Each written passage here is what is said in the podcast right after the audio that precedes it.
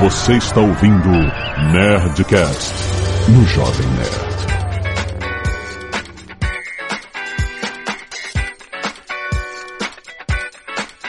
Nada, nada, nada, nerds! Aqui é Alexandre Otono, Jovem Nerd, e eu, por incrível que pareça, gosto de samba.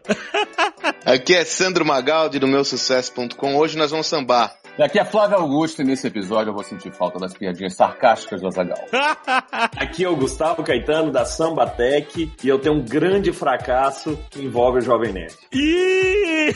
Caramba, e agora? Eu não tô sabendo de nada. Muito bem, nerds! Estamos aqui hoje sem o Azagal, porque o Azagal está viajando a negócios, então é plenamente justificável aqui nesse contexto. Ele falou: olha, pega a agenda do Flávio, que é um cara difícil, e grava. Se eu não tiver, importante é a gente gravar com o Flávio com o Sandro. E trazendo hoje o Gustavo Caetano, como a nossa segunda temporada do Nerdcast Empreendedor é mais focado em convidados e suas histórias pessoais de sucesso e de fracassos também, agora que eu tô sabendo, a gente vai entender um pouco melhor sobre o trabalho do Gustavo Caetano e a Sambatec, uma empresa que tem muito a ver com tecnologia e publicidade no mercado brasileiro e internacional. Vamos entender todas as histórias envolvendo você justamente colocar uma empresa no mercado internacional. É muito mais competitivo que o Brasil, é muito mais difícil. Quais são os desafios de ir global? certo? Vamos ver esse papo que tá muito bom.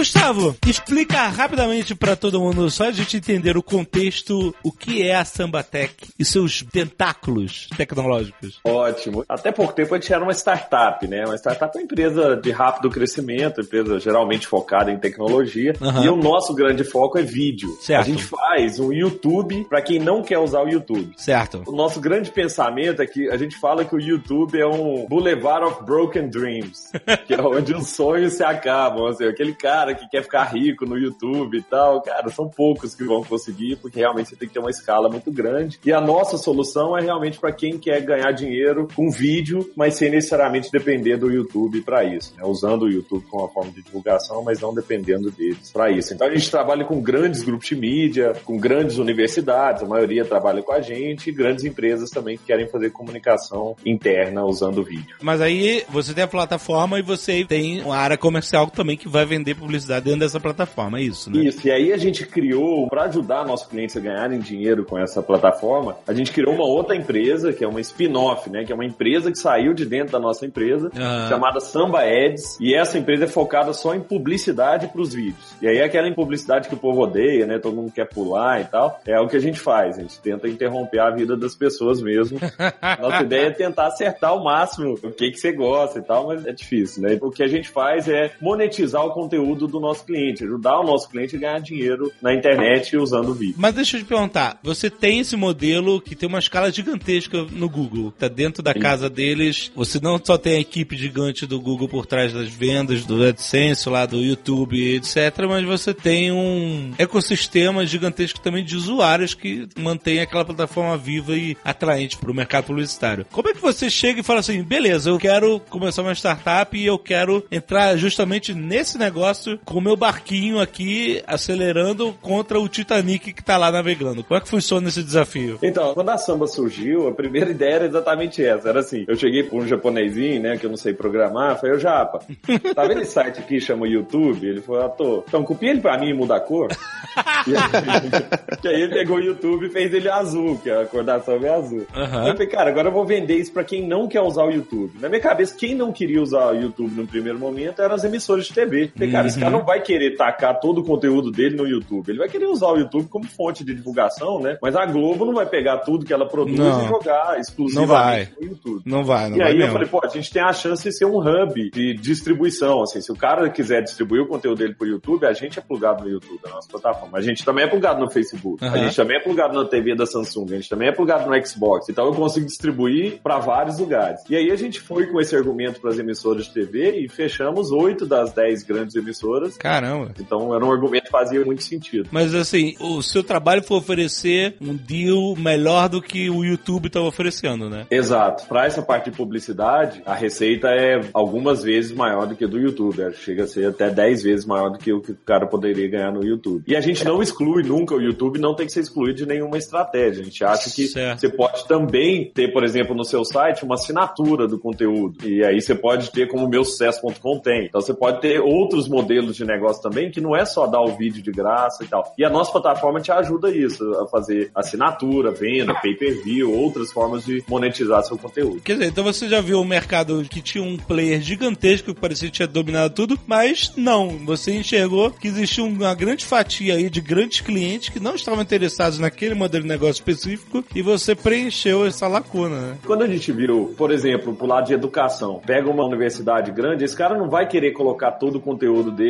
no YouTube porque lá é de graça. Aberto. Lá é aberto, ele quer assinatura, ele quer gente que paga porque ele tá gastando dinheiro para produzir um conteúdo de qualidade. Então a gente é a plataforma líder hoje. A gente tem quatro das cinco maiores universidades usam a gente para fazer ensino à distância. E Caramba. grandes empresas, imagina, por exemplo, uma grande empresa de cosmético, esse cara vai lançar produto, ele faz um lançamento interno primeiro, né, porque tem muita gente espalhada, e ele não pode botar isso aberto, porque senão o concorrente dele vai lá e vê o que ele vai lançar e tal. Então Uhum. nós descobrimos que isso acontece em todos os mercados. Sempre vai ter um cara gigantesco, mas sempre vão ter oportunidades que pro cara grande, essa oportunidade é pequena demais para ele focar. Mas Uhum. pra gente é uma grande oportunidade. Eu poderia classificar como a Samba sendo um YouTube para o mercado corporativo, que não quer compartilhar o conteúdo todo, quer usar o YouTube como forma de promoção, de divulgação, mas quer transmitir seus vídeos de forma fechada, seja porque precisa de privacidade, precisa de segurança, ou então porque está vendendo aquele conteúdo, é um pay-per-view, ele quer vender aquele conteúdo através de assinatura, então ele vai usar a estrutura da Samba para poder usar os servidores, para distribuir esse vídeo e poder vender, porque se esse conteúdo estiver aberto no YouTube, como é que o cara vai vender? É, verdade. É isso, Zuckerberg, acertei aí? É isso mesmo.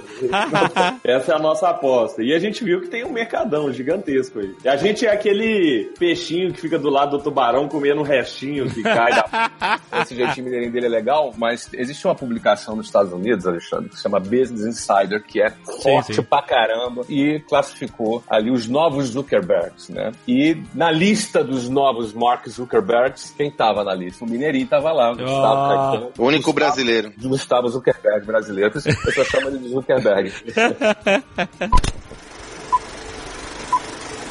Existe um ponto aí que me chama muito a atenção, toda a trajetória do Gustavo, que a gente estuda bastante lá no meu sucesso, que é como surgiu a Sambatec, né, Gustavo? Tinha pouco a ver com vídeo, né, Gustavo? É. Acho que vale a pena contar essa história porque nós temos muitos empreendedores digitais, a galera que tá aí na pegada, e quando vê o negócio já grande, bombando, não sabe que teve uma trajetória toda para chegar nesse ponto que é similar ao que muita gente aí que Aham. tá na sua jornada pode caminhar, né, cara? Sim. Então, o começo da, da parada foi os joguinhos de celular, né, Gustavo? Pois é, a história é boa demais, porque realmente não tem nada a ver com o que a gente faz hoje. Eu tava no Rio de Janeiro, né? Eu sou de uma cidade chamada Araguari, que é Heriguere em inglês.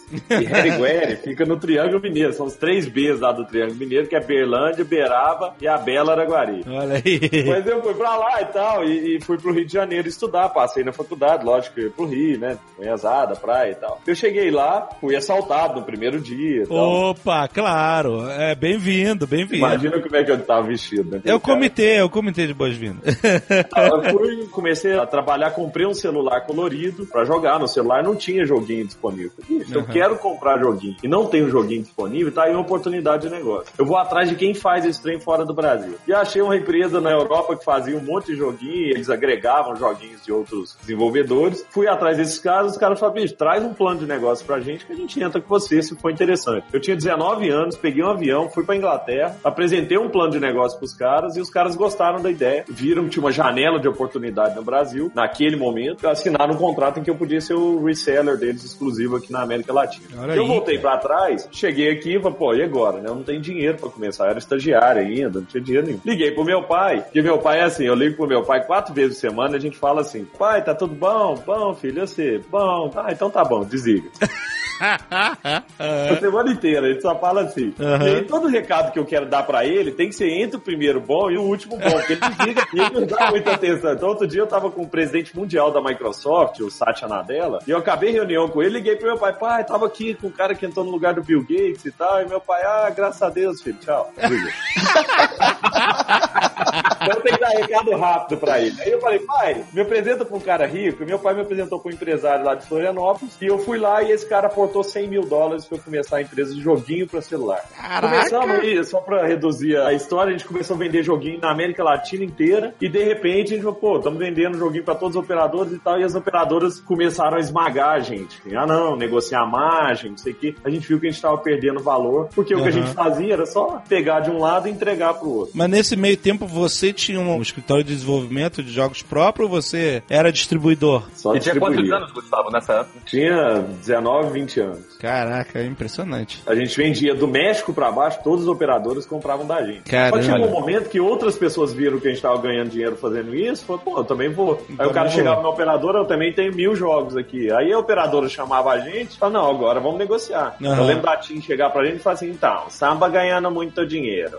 Então, mais 50-50. Agora 30% samba, 70% TIM. É. Eu tinha que aceitar, viu? E aí a gente começou a sofrer isso, eu falei, cara, eu tenho que mudar de ramo de negócio. Hoje a gente vai ser esmagado, vamos morrer. É, vamos lá, em português, claro, ele estava sendo esmagado e ia quebrar. Aham. Em outras palavras, quanto mais cedo ele enxergar que aquele modelo de negócio está indo numa trajetória para quebrar, mais chance ele tem de pivotar, de mudar a direção do negócio dele e continuar Sim. em busca do projeto dele, do sonho dele. E tem gente que não percebe, ele só percebe quando bate com a cara na parede. Esse é o grande mérito aí do Gustavo e do time dele, né? O mercado dele encheu e aí, obviamente, ficou mais barato. Isso acontece pra caramba. Pra caramba. E principalmente no mercado de tecnologia, que tudo é muito novo, tudo é muito inovador. E quando vem uma ideia genial, vem mil caras atrás. E você tem que estar preparado ou pra lutar muito pra continuar sendo líder, ou fazer o que você fez. Ele pegou a atração que você tinha, fez um shift de área de interesse né, da empresa e tal. Interessante. Mas e aí? Você chegou um dia e falou assim, cara, a gente vai quebrar se a gente continuar nessa direção. É isso mesmo que você pensou? Isso mesmo. Eu sentei com o time e falei, gente, se a gente continuar assim, a gente não tem valor nenhum. Assim, a gente não agrega valor nenhum. Só pega um joguinho e entrega por e-mail pra operadora, não tem Aham. valor nenhum no que a gente faz. Aham, é, entendi. E aí a gente falou, o que, que é o futuro? E começamos a fazer brainstorm e tal, o que, que era o futuro? Isso era 2007. Aham. E aí em 2007 a gente pensou, gente, o futuro vai ser vídeo. Todo mundo vai ver vídeo. E a gente só não via muito vídeo na época porque não tinha banda larga pra ver. Mas à medida Sim. que você tiver mais banda em casa, você vai consumir mais vídeo. E a gente acreditou nisso e aí que eu contratei em 2008 o japonesinho Aí pra que entra o fazer a cópia do YouTube. A gente fez um protótipo, né? Do que seria essa plataforma de vídeo. O japonesinho fez o protótipo e tal. E eu falei assim, bicho, eu tenho que apresentar isso pra alguma empresa de televisão. Quem que eu vou apresentar? E eu tava lendo uma revista e vi o nome de uma diretora da Band. E o nome dela era o nome, não vou pôr o nome dela aqui, mas era o nome e Saad no final. Então é O dono alto. da Band é Saad. Sim, sim, a família Essa mulher sabe. Chama Saad, então deve ser filha do dono. Eu mandei um e-mail pra ela como né, se a gente se conhecesse. Eu, mandei, eu tentei várias combinações, tipo, é Saad, não sei o que, ponto Saad, não sei o que. Peraí, peraí, peraí. Você chutou o endereço de e-mail dela? É isso? Isso, eu tentei umas 20 combinações de e-mail. fulanasaad.band.com.br, é isso? Isso, isso, Caraca, várias cara. combinações. Que excelente. E no corpo do e-mail eu fiz um e-mail muito amigável, que começava assim: Oi, tal pessoa, tudo bem? Primeira pergunta que eu fiz: Como é que tá seu pai? Né? Como é que estão as coisas aí? Seu pai tá bem Como e é tal? que e aí, tá seu pai? Tu mandou essa?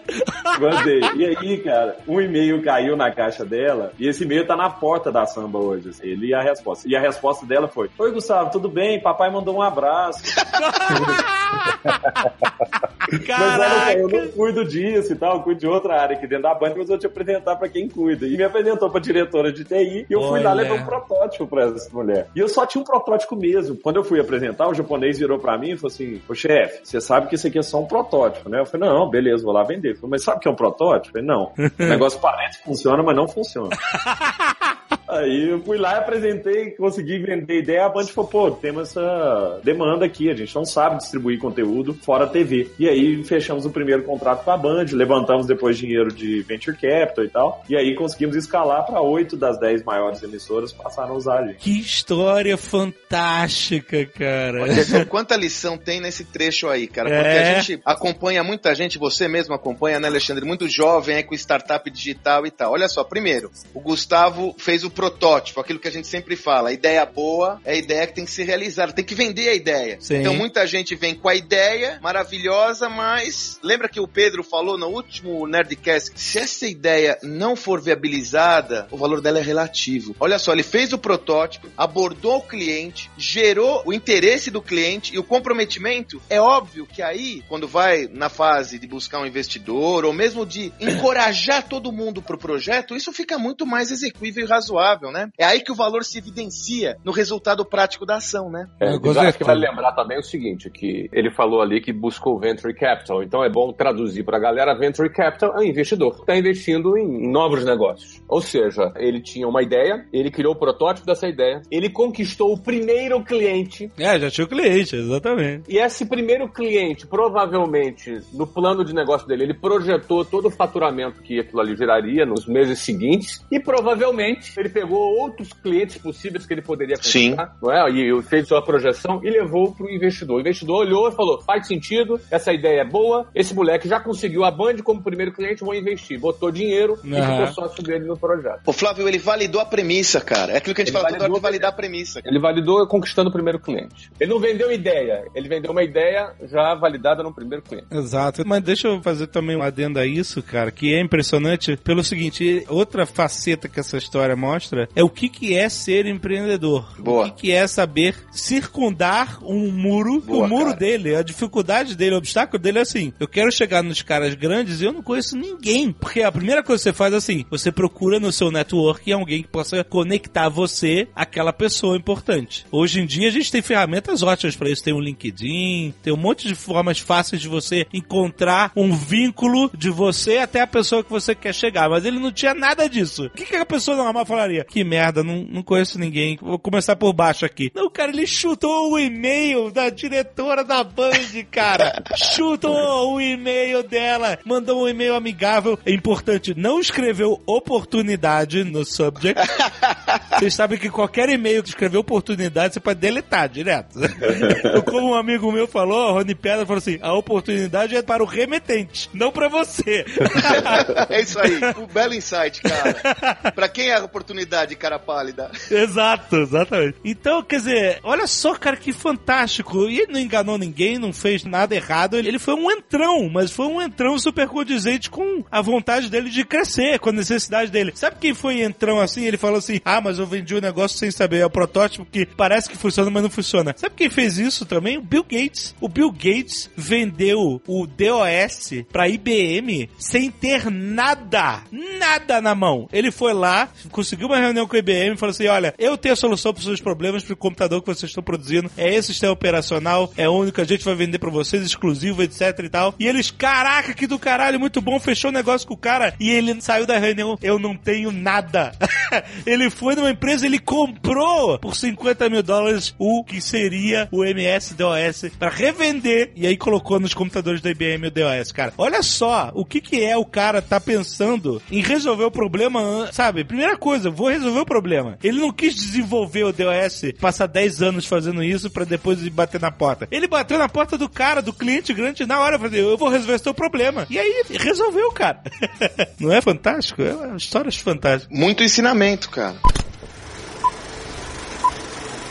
Eu diria que hoje esse é um dos principais, não gargalos, mas as principais inquietações de todo mundo que empreende aí, que começa uma startup, né? Que é o fato de como validar que aquela ideia, aquele projeto realmente tem valor, né? Sim, com certeza. Uma coisa importante é o seguinte, que eu fui aprendendo com o tempo, principalmente por estar nesse mercado B2B, né? B2B é quando você vende para outra empresa, e não vende para o consumidor final, que é o nosso caso. Sim. Tem duas coisas que são super importantes. Sempre uma empresa grandona que vai competir contra a gente, ele vai usar uma técnica chamada de medo, incerteza e dúvida. você vai comprar IBM ou você vai comprar É samba? verdade. Aí o cara, ah, não, é, vou comprar IBM, é mais caro e tal, mas é a IBM, né? A samba é pequenininha, é uma startup e tal. É. Então, o que eu aprendi é como corromper essa barreira do medo, incerteza e dúvida. Com duas coisas: endosso e reputação. Endosso é, cara, sabe quem usa a samba? Ah. Globo, SBT, Croton. Começa a te listar Samsung, Boticário. Ah, beleza. Então esses caras usam a samba. Ah, então a samba é boa. Aham. A empresa líder no mercado que usa a samba. E reputação. Que é, pô, sabe quem é a samba? A samba já teve na capa da Exame, Gustavo é o Zuckerberg brasileiro, não sei o que. ah, beleza. Mas você começa a quebrar o medo na cabeça de quem vai comprar, de falar, pô, não tô colocando isso na mão de qualquer um. Então é algo que eu sempre procurei, assim, ao invés de começar por baixo, eu podia ter começado, ao invés de procurar a Band, achado um jornal local, Sim, um carinho sim. menor e tal. Mas eu falei, cara, eu quero alguém que valide minha ideia mesmo. É claro. E aí a gente sempre Belo vai insight. atrás dos grandes, né? Então essa sempre foi a ideia nossa. Então por isso a gente sempre buscou, em todos os mercados onde a gente entrou, primeiro falar com o líder, tentar entender qual que é o grande problema que esse cara tem, e aí depois achar a solução que encaixa para aquilo. Porque, cara, encaixou para ele, vai encaixar para 90% da indústria dele. Com certeza, com certeza. Ô, Alexandre, tá claro, a gente vai ser repetitivo, né, cara? Que o Gustavo é um baita vendedor, né? né, meu? A gente vai ser É repetitivo, verdade. mas a gente tem que falar da importância de você exercitar a sua capacidade de ser um bom vendedor, de vender sua ideia, seu projeto, né? Isso é requerido e indispensável. E hoje a samba já é a maior da América Latina. Ah, é. Disparado, a gente é maior da América Latina. E aí, o nosso próximo passo, né? Depois que eu comecei a ficar mais perto do Flávio, eu falei, bicho, eu sou um menino pequeno demais. Eu tenho que aprender muito com ele. Eu tenho que pensar grande. E aí, depois de uma ida lá para os Estados Unidos, que eu tive lá com ele e tal, nós passamos uns, dias juntos, eu voltei para cá e falei, vou pro mercado americano. E aí, levantei mais capital agora para abrir um escritório, abrir um escritório em Seattle. E Ó. vamos entrar agora já nos Estados Unidos. Eu tô pronto para entrar lá. Ô, Gustavo, mas você é louco, cara. Você tá fazendo isso em plena crise no Brasil? Pois é. assim. Como é isso? Ponto- Que crise é essa? E o bom, assim, o que, que a gente vende no final das contas pra quem tá na crise é, bicho, eu te ajudo a sair da crise. né? Então, o nosso grande argumento pros clientes aqui no Brasil é ou te ajuda a reduzir custo de treinamento e coisas internas, né? ou te ajuda a aumentar a receita. Você vai ganhar mais dinheiro com seus vídeos, vai gerar mais leads pro seu site e tudo mais. Então, eu sou um cara super bem-vindo agora onde eu vou, porque ou eu tô ajudando a aumentar a receita ou reduzir custo. E você levantou capital agora. Levantamos uma rodada agora de mais 10 milhões. Então, Opa! de novo, gente, né? Nós comentamos no último papo aí essa crise e tal, e a gente vê Flávio Augusto comprando de novo o WhatsApp, o Eloy Dávila da Flytour se juntou com outro negócio, o Eloy Dávila agora fatura 4 bilhões, o Deus Marqueiroz da Pague Menos recebendo um aporte de 600 milhões. Tem solução. A gente tem que encontrar essas soluções porque se evidenciam na prática. Nós não estamos falando em tese. Ninguém tá negando a crise, mas olha lá, é um caso clássico, o cara tá falando agora, cara. É também importante citar, Magaldi, pra quem tá começando não é fácil. Nunca vai ser fácil. Nunca. Na crise ou fora dela. E aí eu chego a dizer que na crise, por incrível que pareça, eu não gosto de crise, eu já disse isso várias vezes, mas na crise às vezes aparece mais oportunidade, principalmente pra quem tá de fora. Que às vezes o cara ouve o que você tá falando, por exemplo, Magaldi, pô, o cara recebeu 10 milhões, outro Oh. recebeu 600. Aí o cara pensa assim, cara, eu tô fora dessa panela. E é verdade, tá fora mesmo da panela. Porque o cara que não entrou ainda, ele não é conhecido, ele não é reconhecido, ele se sente fora da panela. Agora, a grande pergunta é como é que entra na panela, é? Como é que entra na panela? Você vai ver que todas as histórias dos caras que chegaram lá, que entraram nessa panela do topo, o cara teve que ter um esforço muito grande, uma criatividade muito grande para vencer essa primeira barreira. A gente acabou aqui ouvindo a história do Gustavo, que a primeira barreira dele, ele teve que localizar lá a diretora da Band. Aquilo ali não é uma fórmula, não adianta aí você ficar inventando os e-mails para mandar para as pessoas que vai funcionar para você como funcionou para ele. É, exato, exato. No fundo, a gente tem que se virar, tem que dar um jeito, tem que ter criatividade, botar a cabeça pra funcionar. Não pode se render às impossibilidades. Porque se você se render, cara, é fato que tu vai ficar de fora, vai continuar de fora. Um caminho de entrada pra você entrar nessa, nesse topo é vender. Você conseguir vender a tua ideia pra alguém. Vai sempre existir, isso, é muito, isso é muito importante, vai sempre existir um maluco que vai comprar a sua ideia. Sempre vai existir um maluco que vai comprar a tua ideia. A questão é, se vai ser o primeiro maluco que vai te ouvir, que vai comprar, ou se vai ser o milésimo maluco É. que vai comprar a sua ideia. E a segunda questão é se você vai ter determinação e resiliência para ultrapassar esses 999 malucos até o milésimo. Agora, sempre existe um pé sujo com um chinelo velho. Sempre existe um maluco que vai comprar a tua ideia. A questão é se você vai ter paciência para chegar lá. Agora, você tem uma boa ideia? Você tem um bom projeto? Você criou ali um protótipo, uma versão mínima, uma, um minimum value product para você poder apresentar para um maluco? Você vai estar disposto a levar isso para milhares de malucos até achar um que vai acreditar em você? É isso que separa aqueles que chegam lá e daqueles que não chegam. Né? Você sabe, Flávio, você tá comentando aí, tem um GVCast que você produziu dos sucesso antes dos 25 anos, né? Você mostra lá três jovens bem-sucedidos agora, hoje no Brasil, com negócios, né, Flávio? Bem nascentes. Ou seja, a gente tá falando aqui do Gustavo, tá falando do Eusmar, tá falando de caras que, como você disse, pode ficar muito distante. Mas, pô, você comentou lá sobre o Henrique Coelho, né? Que tem a Confianet, que já vale 10 milhões de reais agora, hoje, no contexto adverso que está hoje. E se a gente for observar, o que permeia muito dessa galera é justamente esse mindset e essa atitude de fazer acontecer de fato, não menosprezando os efeitos do macro contexto, mas usando ele como alavanca para fazer. Pode parecer chavão, por isso que eu cito sempre exemplos concretos, para não parecer que é papinho de blá blá blá barato, sabe? Sabe uma outra coisa que eu acho interessante? Assim, que eu acho que a minha história ela pode ser inspiradora para as pessoas e aproximar as pessoas, porque eu sou um cara do interior. Então, assim, eu não sou o cara que nasceu em São Paulo, estudou não sei o que, não. Sou do interior, minha família é toda do interior, meu pai é médico, não sei o que. Então, assim, aquela família tradicional. Não sou Uhum. um cara que tem, não, meu pai tem relacionamento com todo mundo. Não tem. Então, eu vim do interior, fui morar no Rio de Janeiro sem conhecer ninguém, saí do Rio, fui pra BH sem conhecer ninguém. E a ideia, então, assim, eu tive que ir atrás das coisas. Então, Isso aí. tanto de não que eu tomei na minha vida que eu tomo até hoje, faz parte, né? Você tem que ter essa resiliência. E eu acho que o grande segredo, gente, no final das contas, pra quem quer começar e tal, eu acho que o cara que fala, ah, mas eu tô do interior, ou eu não tenho isso, eu não tenho network e tal, tá inventando desculpa, né, pra não começar. Eu acho que É. o grande segredo Muleta. que quer começar é resolver um problema real. Se você achar um problema que as pessoas têm, as pessoas pagam por isso. Quando eu cheguei na Band e mostrei o que eu tinha pra eles, que eu não tinha de verdade, né? Tinha um protótipo, os caras ficaram loucos. Falaram, cara, isso aqui resolve um problemaço nosso. E que Aham. ninguém veio aqui ainda oferecer isso, porque Aham. era antes do coisa. Então acho que é isso, assim. Resolve um problema real. Eu vejo muita gente também focando em problemas que não são problemas reais. Aí o cara lança um aplicativo e fica pensando, ah, pô, por que, que ninguém quer comprar isso? Por que, que ninguém usa o meu? Pô, mas você não resolve problema nenhum. Então resolve um problema que você vai achar alguém que quer pagar por isso. Interessante. Aliás, deixa eu dar uma, uma contribuição aí à sua visão. Gustavo, resolve um problema real de forma melhor do que está sendo resolvido hoje, cara. Aham. Percebe? Você trouxe uma solução a um problema real melhor do que a cadeia de valor, o mercado estava resolvendo. Não O adianta Waze- também eu ter uma ideia que já existe um player consolidado ou players consolidados que resolvem melhor do que eu tô planejando, cara. Ó, o Waze é uma startup que surgiu em Israel. Quando o Waze nasceu, o aplicativo de GPS, a TomTom, que era o maior concorrente, era o líder do mercado, tinha mil funcionários. Aí nasce uma startupzinha em Israel Uhum. focada em resolver um problema, trânsito. Quando o cara Exato. resolveu o problema de trânsito, bicho, acabou. O problema não era mais ir do ponto A ao ponto B. Esse problema já estava resolvido. Exato. Todo mundo já tinha essa fórmula. A TomTom tava tentando resolver o problema de colocar a voz do Homer no GPS, o Darth Vader e tal.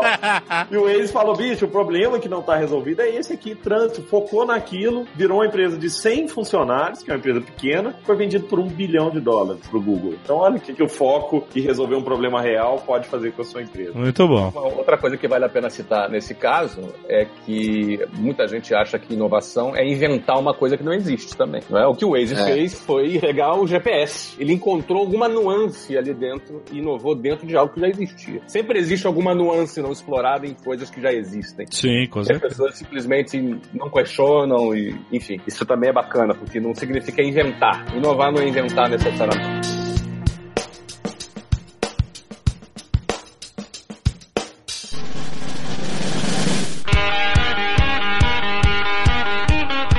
Tá, eu quero saber agora qual é a história com o Jovem Nerd, que eu tô curioso pra caraca. Oh, meu Deus do céu, alguma coisa vergonhosa pra mim? tô com medo. Foi positivo demais. Em um determinado momento, eu falei assim, deixa eu ver se eu dou conta de lançar outra coisa, ou se eu tive sorte, né, e tal. Porque eu tava lendo um livro, que o livro era basicamente o seguinte, a primeira vez é sorte, a segunda é porque você é bom de verdade. Aí ele conta a história de vários caras que venderam startups uma vez e depois fizeram mais três ou quatro do mesmo tamanho, assim, sabe? De Sim. bilhões nos Estados Unidos. Aham. E aí eu falei, pô, será que eu dou conta de fazer outra coisa? E aí eu montei um negócio que chamava My Geek Day, que era um site de venda de raridade. Nossa, mãe, agora já lembrei, já lembrei. eu, tinha, eu tinha o My Geek Day e tal, pô, e a gente fazia, todo dia a gente vendia uma raridade. Então, sei lá, numa célula dos Simpsons pintada à mão, autografada Nossa, eu lembro disso. A minha grande estratégia, quem são os caras que falam com o público geek no Brasil? Jovem Nerd. Vou anunciar nos caras.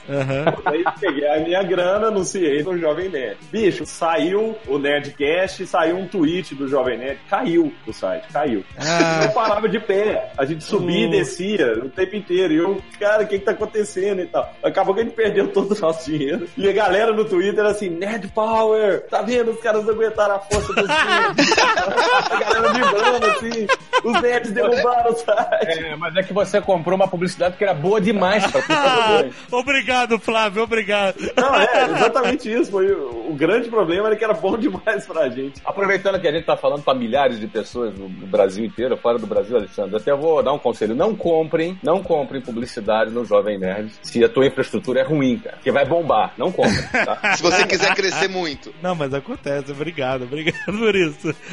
Foi um Ô, elogio. Flávio, a gente sempre fala, né? Quer dizer, uma forma de quebrar é você não vender nada. Uma forma de quebrar rápido é você vender muito e não ter como entregar. Não tem como entregar, exatamente, com certeza. Você quebra mais rápido do que não vendendo. Dime- né? Você tem que dimensionar a demanda sempre, pô. É verdade, isso é verdade. Você tem que estar bem equilibrado nesse quesito, com certeza. E a demanda que veio pra gente, a gente não aguentou e acabou que a gente fechou. Porque, ah, não dá conta de mexer Meu com isso. não. Deus, cara, nossa. Que ano foi isso? Deve ter uns dois anos. Os dois anos, né? Puta, eu lembro da gente falando disso, muito bom. Você fez uma coisa muito importante, você saiu dos games de celular para outro mercado, e isso foi muito inteligente de você, mas não quer dizer que porque você fez isso, você é invencível, né, cara? A gente também, a gente criou a Sky Nerd, a rede social do Jovem Nerd, mas a gente também não aguentou, não conseguiu entregar o que a gente queria entregar, entendeu? Foi muito bom pra galera que usou durante os dois anos e tal, mas como o negócio não funcionou, então a gente teve que saber abortar aquela parada pra investir em algo que tivesse mais tração que funcionasse melhor, entendeu? Então, quer dizer, ninguém é invencível só porque você fez sucesso numa parada ou noutra, né? Muito bom você ter colocado isso, que agora me veio o insight. Porque a história do Gustavo tem uma história que influenciou ele muito fortemente, que é justamente como o processo de fracasso, ele é um aprendizado, né, Gustavo? Eu queria que você contasse a história do seu avô, cara. Que claramente ela tá muito presente em toda essa inquietude que você traz de aproveitar de- como aprendizado os processos de desafio pra gerar o novo, né, cara? Como foi essa história? Conta pra galera que é muito interessante, meu. Pois é, então, isso é legal pra caramba, porque meu avô veio de Portugal e montou uma fábrica no Brasil gigantesca de cortiça. E na época, cortiça, cortiça é rolha de vinho, né? Feito de cortiça. E ele veio pro Brasil pra fazer processamento de cortiça e depois distribuir a cortiça pro mundo inteiro. Pra Aham. você ter uma ideia, minha mãe nasceu numa casa no Morumbi, em São Paulo, de quatro andares com elevador dentro. Cara, era um rico pra caramba, bicho. Meu avô ia pra Europa, ficava um ano lá, a família inteira gastando dinheiro, depois voltava e tal. Eram os reis da cortiça no mundo, eram eles. E um dia chegou alguém pra ele, falou assim, doutor Adriano, dá uma olhada nisso aqui. E tava chegando um material novo. E aí o cara, meu avô, pegava aquilo e esfarelava. Falei, que isso, isso aqui é porcaria. Esse aqui nunca vai substituir a cortiça. Cortiça é pesada, é uma casca de árvore e tal, um negócio prensado, firme. Sim. E na época, cortiça servia para fazer isolamento térmico. do- Então você tinha uma câmera frigorífica, por exemplo, você fazia isolamento térmico com cortiça. Sim. E o mercado era gigantesco. E chegou essa nova tecnologia e meu avô desacreditava naquilo. Era isopor, né? Isopor. E o isopor chegou e destruiu o mercado. Meu avô que me deixou uma máquina fotográfica de herança. Mas Mas no sentido, não de rolha, mas no sentido de isolamento térmico, né? Esse era o mercado do seu avô. esse era o mercado, isolamento térmico. E era o, grande player e tal. Tinha um império gigantesco. Mas não acreditou que uma nova tecnologia pudesse chegar. E o que eu Caramba. vejo agora, né? Eu tenho falado muito para grandes empresas e tal. E a grande coisa que eu vejo as grandes empresas inquietas é que o que trouxe as empresas até aqui não é certeza de que elas vão muito mais longe a partir daqui. Sim. Né? E esse ciclo de novas tecnologias entrando, ele tá cada vez mais rápido. Você pega um Uber, Uber não existia há 3, 4 anos, É. e agora é uma empresa gigantesca, vale mais que a Petrobras e tal. Se bem que tem um monte de empresa que vale mais que a Petrobras. É, tá bom, fator de comparação agora, nesse É, não momento. foi o melhor. Nós Mas perdemos o- o nível de comparação agora com a Petrobras, né? É, vou até ver como é que tá o valuation da samba lá pra saber se tá valendo mais. É. Você vê um monte de tecnologia nova entrando e as pessoas acham que o futuro é uma continuação do passado. Aham. Então o cara dentro da empresa consolidada, ele acha que nada vai impactar o negócio dele, porque ele já construiu aquele negócio, ele chegou até aqui, nada vai mudar. Né? O problema é que as coisas estão mudando cada vez mais rápido. Antigamente, na época do meu avô, demorava 50 anos para uma tecnologia nova entrar. Sim, sim. Hoje, em seis meses, tem coisa nova, né? É verdade, é Tem verdade. que estar muito mais atento a esses novos entrantes aí no mercado. É, e essa metáfora, né? Qual que é o seu isopor e a sua rolha aí, né, cara? Qual que é a sua cortiça, o isopor? Fica atento a isso, né, Gustavo? Que às vezes bateu na porta, você negligencia, olha. Infelizmente, hoje em dia, ou felizmente, não vai demorar tanto quanto demorou com seu avô, né, cara? Vai Exato. derrubar mais rápido. Tem uma regra de guerra do exército canadense muito interessante que dizia o seguinte: se houver disparidade entre o mapa e o terreno, fique sempre com o terreno. É, o que, que isso claro. quer dizer? Pô, o soldado tá lá com o mapa na frente dele e fala que tem um rio passando ali. Ele olha no chão, não tem o rio, começa a nadar na areia, não. Acredita no que você tá vendo.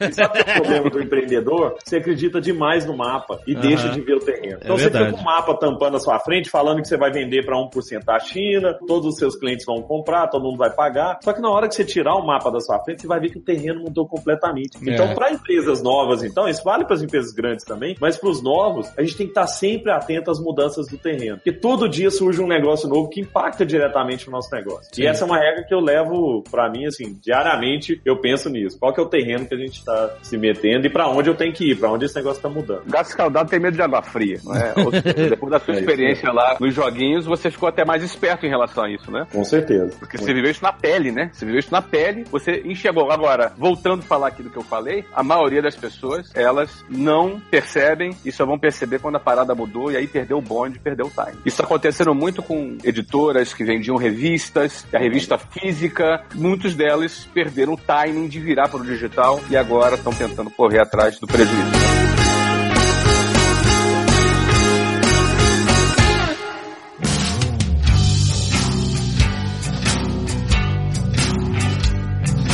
Agora deixa eu perguntar algo relacionado ao início, à introdução desse episódio. Como é você agora que se estabeleceu, se consolidou na América Latina, como é você ir para o mercado internacional, caso internacional, tô falando dos Estados Unidos, né? Como é você ir lá para o hub de mercados de sucesso mundiais, né? Como é que você se preparar para entrar num lugar onde a competição é muito, muito mais ferrenha do que a gente está acostumado aqui. Os caras são gigantes, são rápidos, são eficazes, né? Quando você está falando de mercado americano, você está falando de uma corrida que é muito mais veloz e dinâmica do que a nossa, em muitos aspectos do mundo dos negócios, né? Como é que foi a sua organização para entrar nesse mercado? Então, uma das coisas foi quando eu tive, agora em novembro, eu tive com o Edson Bueno, que é o cara que vendeu a Mil, né? Um ex-dono da Mil, fundador da Mil. E ele falou assim, Gustavo, eu acho que você é um tubarão nadando em lagoa. E tubarão nadando em lagoa morre. Quer dizer, você é muito maior do que o seu mercado. Você tá no mercado pequeno, com um baita de um time, com uma empresa legal e tal, mas um mercado pequeno. Tubarão nada em, em mar aberto, bicho. Procura mercado maior pra você trabalhar. E aí depois eu tive, conversei muito com o Flávio e tal, sobre a experiência dele lá, e comecei a conversar com outros empreendedores que fizeram esse movimento, como o pessoal da Movile, por exemplo, que é uma empresa de Campinas que tá lá no Vale do Silício. E aí eu fui ver que, pô, os caras são muito competitivos, mas a gente tem tecnologia boa, então a Samba já compete com esses caras aqui na América Latina e a gente tem ganhado na maioria das vezes. Então a Aham. gente tem diferencial competitivo em tecnologia, só que a gente não sabe vender lá. Lá é realmente um outro jeito de negociar, de trabalhar e tal. E aí uma das coisas que me falaram que está sendo importante para o nosso desenvolvimento lá, para a gente começar a nossa operação é, primeiro, contrato americano. Americano compra de americano. Isso aí. Uma empresa brasileira aqui não. Outra empresa, e eu vi isso lá com o Flávio lá, o time dele tem um monte de americano, tem inglês, né, Flávio? Tem,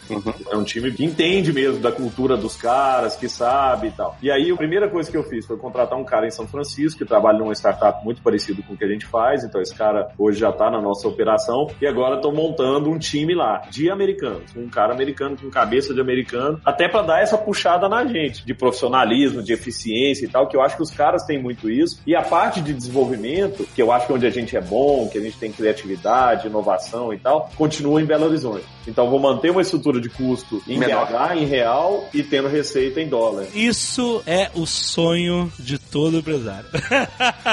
é, custo real, receita em dólar, cara. Parabéns, se você conseguiu montar essa estrutura, é essa parada mesmo, com certeza. É, agora que eu vou ver se o negócio vai dar certo, mas vamos ver, essa é a nossa esperança. Mas esse é um objetivo mesmo, cara. Estamos com essa pegada, assim, estamos montando um time com, possivelmente agora, até o final desse mês, a gente vai ter umas 10 ou 12 pessoas lá de vendas, todas americanas, inclusive o CEO lá. Legal, legal. Maravilha, maravilha, cara. Que papo fantástico esse mês, hein? O mais legal, Alexandre, é que esse papo não acaba aqui. O Gustavo Caetano, no próximo dia 29 de fevereiro, estará lá na sala IMAX do shopping JK em São Paulo para a pré-estreia do seu estudo de caso no meu sucesso.com. Olha, olha, olha o cara que sabe linkar as coisas, né?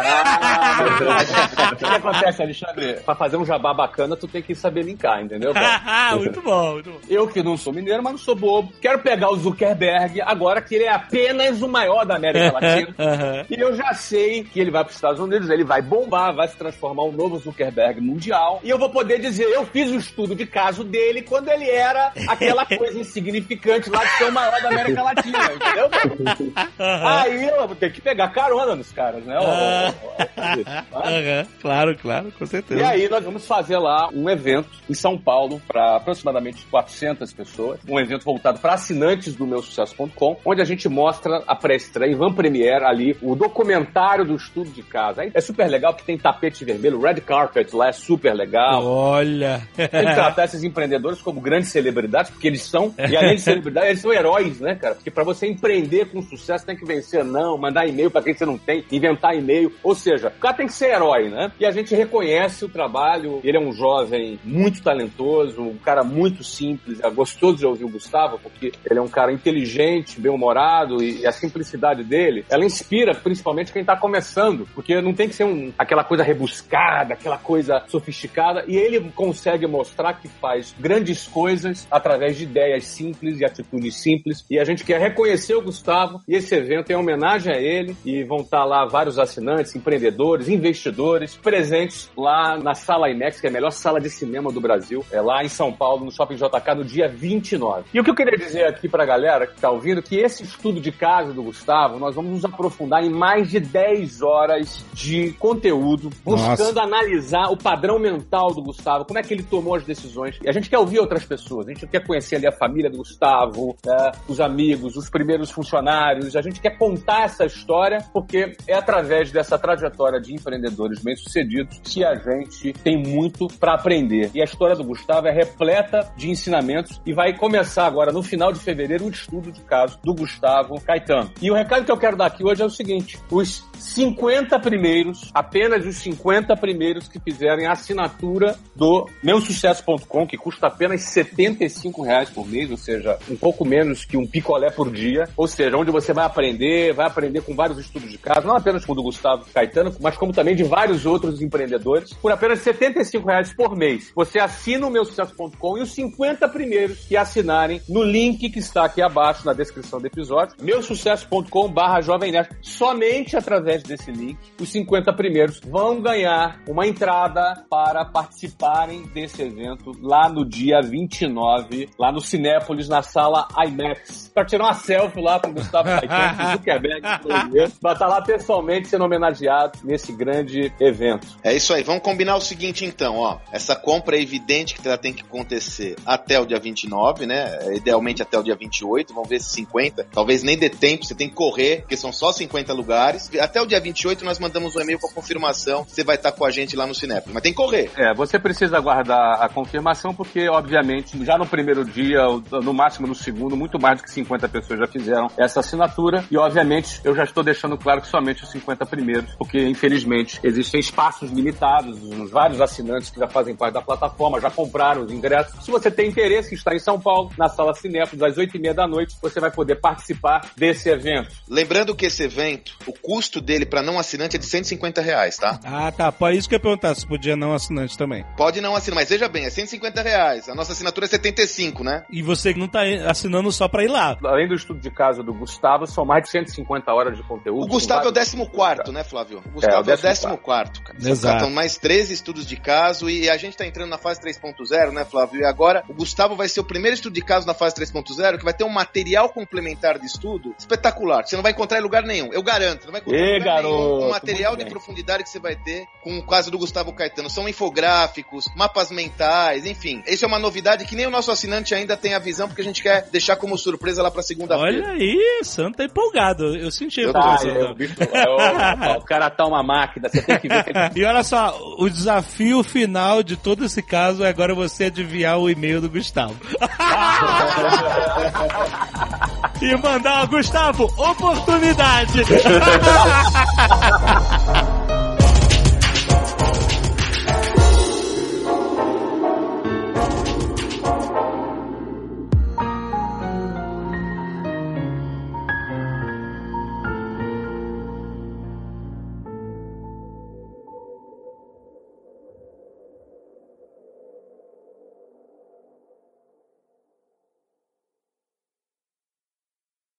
Este Nerdcast foi editado por Radiofobia, podcast e multimídia.